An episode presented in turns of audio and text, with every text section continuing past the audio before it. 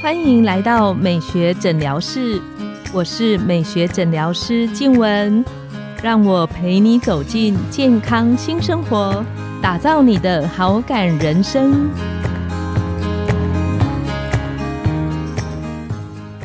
欢迎光临美学诊疗室，我是你的美学诊疗师静文。让我陪你练习好感人生，走进健康新生活。今天我们邀请到的来宾是牙医师邱耀贤医师，我们请邱医师跟线上的听众打个招呼，自我介绍。各位听众，大家好，我是牙医师邱耀贤，目前在和林牙医诊所担任院长，然后也在天祥牙医诊所担任主治。那我平常专长是做全口重建，然后填牙美学、植牙、牙周病相关。邱医师，我们一般人呢想到牙齿的时候，其实最常想到的都是会痛的病，例如像是呃我有蛀牙的问题啦，我有牙齿敏感的情形。但是听说有一个议题其实非常的重要，但是很容易被忽略，就是牙龈萎缩的那个情形。这个牙龈萎缩，什么情况下我会开始注意到说，哎，原来我要注意小心，我可能有牙龈开始退缩的这个情形。好，认识牙龈萎缩的定义的话，我们要先认识牙龈的构造。是，那一般来说，牙龈是在牙齿根部周围的软组织，嗯哼，就是红红粉红色的那一块肉，红红的那一块就是 对，那就是牙龈。然后它会稍微的覆盖住我们的齿颈部跟一部分的牙冠，对，就是牙齿的根部的意思。对，牙齿。的根部，然后还有一点点的牙齿，牙齿对，一点点牙齿会被牙肉盖住，然后底下的话会跟骨头连接。是，那牙龈的话，我们有保护牙根的功能，对，就不要让牙根露出来，这样子来保护，让它不要那么酸敏感。是，那一般来说，我们正常的牙龈是粉红色，那它是比较偏向坚韧，有有一点弹性的，它会跟牙齿紧密的附着，它有一些牙周韧带啊，一些强韧的纤维组织。它可以贴在牙齿上面，避免细菌去侵犯到牙根。那我们如果照镜子的时候啊，可以观察看看牙齿的状况。如果牙齿看起来比自己印象中来的长，或者是可以看照片，你会觉得说，哎，你在笑的时候牙齿好像变长了，而且在牙根的部分会开始露出黄黄的样子，就是露出牙齿的内部的颜色。对，那个就是牙龈萎缩。然后有时候我们在吃一些比较刺激性的东西呀，吃一些比较酸的啊，然后或者是就温度变化的时候，它会比较容易酸痛敏感。那这个也是会就是牙龈萎缩的情况。然后牙龈萎缩常常也会伴随着一些牙肉流血。对，跟牙肉流血也有关系。牙龈萎缩的部分的牙肉比较容易流血，就是它可能是有发炎的情况而造成它萎缩。嗯哼，对，有这样的结果。或者是以前可能有做过假牙，有做过旧的牙套，然后会发现说，哎，好像牙套的边缘露出来，哦，套不太住的感觉。对，就是哎，以前没有这条线，怎么多了一条线？因为当时可能旧的时候，我们的牙套边缘是会刚好贴附在牙龈边缘底下，嗯哼，但是牙龈降下去了，呃。水位下降，然后它没有跟着下降，所以就会露出来，就会露出来。那这个就是一个牙龈萎缩的警讯。对，嗯那想请问邱医师，为什么我们的牙龈会萎缩呢？它是正常的一个过程，还是说我做了什么事情造成它异常的出现？那一般来说，生理上随着年龄累积，牙龈本来就会跟着其他器官一样开始退化。嗯哼。那一般四十岁以上，大概就会开始有生理性的牙龈萎缩。嗯。那到六十岁以上的话，其实萎缩的比例会更加明显，但是现在的话，很多属于精创年龄的人，甚至比较年轻的上班族啊，也会有牙龈萎缩的情况。那常常是跟外力或者是牙周病有关。外力。对外力的话，在口腔内，我们最常见到的外力，一个是咀嚼、咬合力，另外一个就是刷牙了。那我们跟牙齿贴合的地方的牙龈啊，我们叫做角化牙龈，它是属于比较强壮的。嗯哼，对，就口腔内所有红红的地方，我们都叫做牙肉。但是贴住牙齿的那种叫做角化牙龈，它是比较强壮、比较有弹性的。所以它还有分有有有不同的，对，就是像我们的脸颊或者是舌底那边也是叫做就口腔内的肉嘛，就是牙肉，它也是牙龈的一种，但是它就是非角化牙龈。对，那角化牙龈的话，它就是比较强壮的部分。是，那它因为它的质地比较紧实啊，然后它比较坚韧，那它可以保护、避免细菌进入牙齿。对，但是如果这些牙肉啊，我们透过刷牙的时候力道过大、过猛，然后它控制的不好。嗯哼，那或者是刷牙刷毛过硬，对，太硬的像菜瓜布这样在录，对，有人刷牙感觉也像刷马桶这样很用力，这样这么用力的情况下，那可能就会造成牙肉萎缩。嗯，然后其他的话，包括像抽烟啊、磨牙，然后齿列不正。不合的假牙，这些都有可能会造成牙龈萎缩，这些都是算比较不好的外力来源了。嗯嗯，对。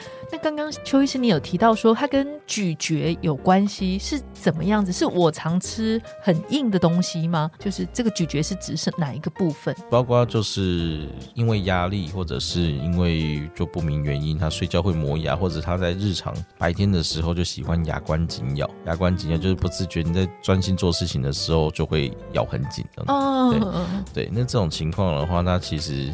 在压紧的时候，或者是牙齿在受力的时候，就是它会在腰部的地方就会产生应力，然后就会造成牙肉容易萎缩。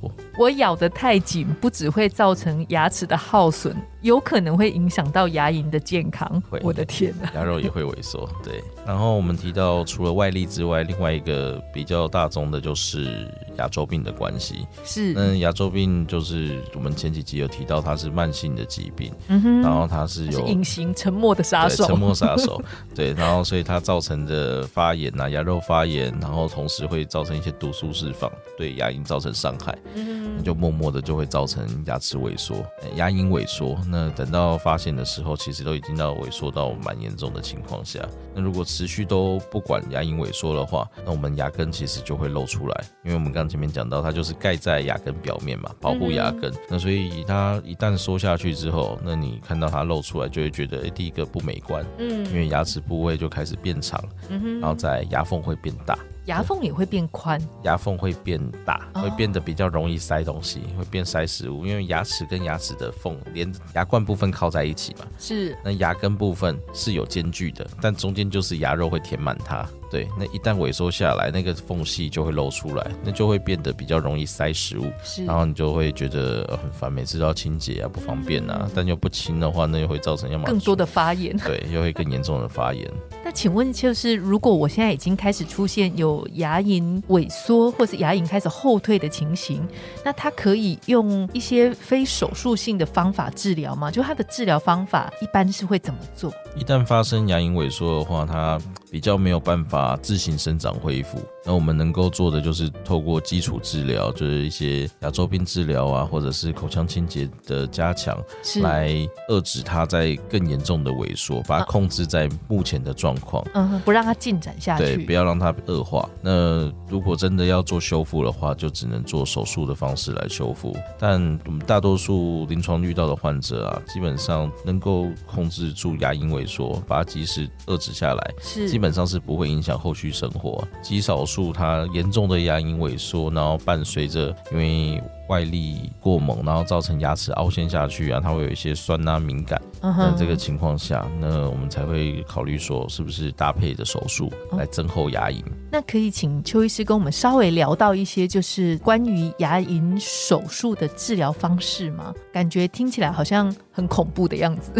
手术的话，那我们会要评估，就是做牙根覆盖术。那一般的话，会透过患者自己的口内的牙肉，就是另外在口腔中可能上颚啊，或者是通常是上颚啦，然后再挖一块牙肉，另外挖一块牙肉来补在要缺损的牙根的部分。所以可能会是像是移植过来的概念，就皮瓣移植的概念，就把它移过去，对，然后让它来增厚牙龈。对，那一般如果是非手术。术的话，我们的基础治疗可能就是包括诶去除掉我们刚提到的一些危险因子啊，然后是像是戒烟呐、牙齿矫正呐，然后如果有不合的假牙，那我们就要做新的假牙。那如果你是因为刷牙太用力呀，或者是牙齿已经凹陷了，那我们其实就要换牙刷，把牙刷换软毛的。然后凹陷的部分，我们透过填补，然后再学习正确的刷牙方式，控制正确的力道，这些都是可以让它不要再恶化下去。那如果真的逼不得已，那需要动到手术的话，那我们就是会采取刚刚提到的方式，比较偏向于皮瓣皮瓣移植啦。嗯，对。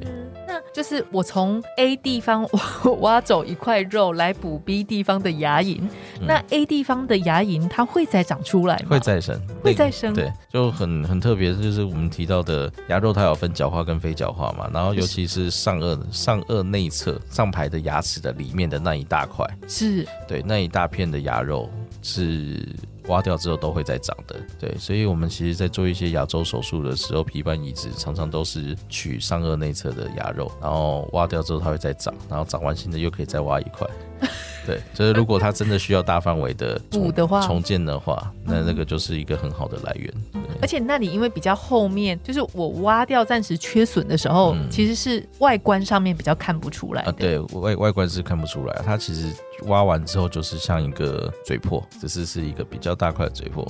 对，那通常术后我们会搭配一些敷料啊，或者是做一些手术导板，可以去压住那个挖下来的部分，让它比较好的修复。所以其实会有微微的不舒服啦，但是其实手术后的疼痛是还好。那手术就是您刚刚讲这个叫牙瓣，嗯，牙根覆盖术，牙根覆盖术的这个手术过程，它痛吗？所有的手术我们一定都是麻药下进行的，所以手术中是不会痛。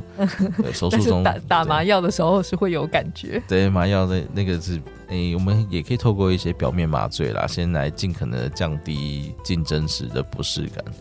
对，但是手术完之后，牙肉牙根覆盖术上去，基本上也不太会有感觉。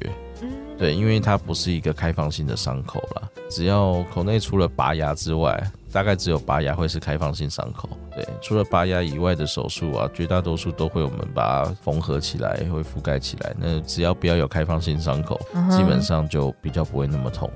那会不会说我就是我从 A 地方取了一块肉补到 B 地方之后，什么情况下就是 B 地方会长得比较好？或者是我做了什么事会让那个挖过去的那一块牙龈比较不容易长得贴合的漂亮？嗯，我们在做术前评估的话，就是会看说你的牙龈萎缩的程度，是它会做分级分类。那有一些如果它的骨头破坏没有到那么严重，就是它不是因为严重牙周病。它是单纯我们提到的前面外力的外力关系造成的牙肉萎缩，这样的恢复机会会比较高。对，那一旦只要是有牙周病、有齿槽骨的破坏，只要它萎缩下去了，哎，连骨头都一起吸收下去了，那个补肉的效果就会比较差。那手术一样是都可以做，只是在术后它本身的条件比较不理想，所以它长的效果就比较没有那么好。是，那一般伤口照顾的话，我们都会建议患者不要去摸那一块，就都不要动它。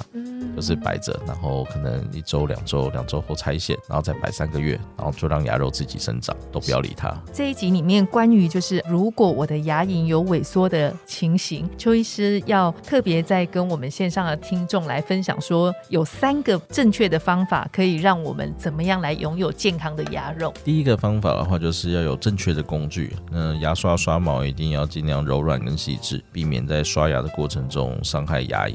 然后再就是刷牙。要有正确时间呐，那一般我们建议在三餐饭后，然后睡前都要至少要刷牙。会有提到一个比较特殊的情况，就是之前会讲说吃完东西不要立即刷牙。那有时候是因为会觉得说，呃，我们刚提到的一些酸性的物质啊，是吃完东西要代谢，细菌代谢完会产生酸性。那如果我们马上去刷牙的话，是不是会让它更容易凹陷下去，或者酸蚀，诶，因为酸蚀之后，那我们又再去。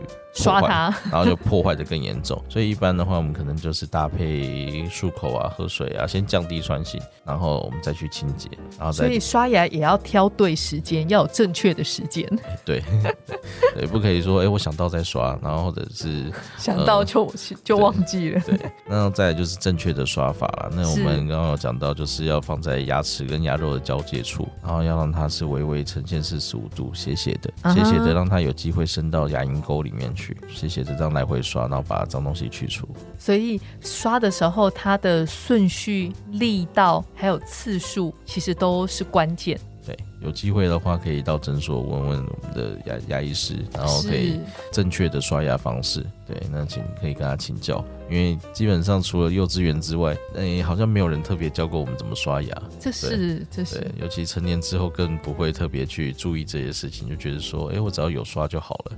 对，就跟洗脸一样，其实怎么样正确的洗脸，常常是重中之重。刷牙非常重要，因为坐在我对面的邱医师，那个牙齿真的是非常的漂亮。谢谢谢谢。那这一系列，我们非常谢谢邱医师精彩内容的分享。今天我们的节目就来到了尾声，拥有好感人生就从今天开始。美学诊疗室，欢迎再度光临，我们下次见，拜拜。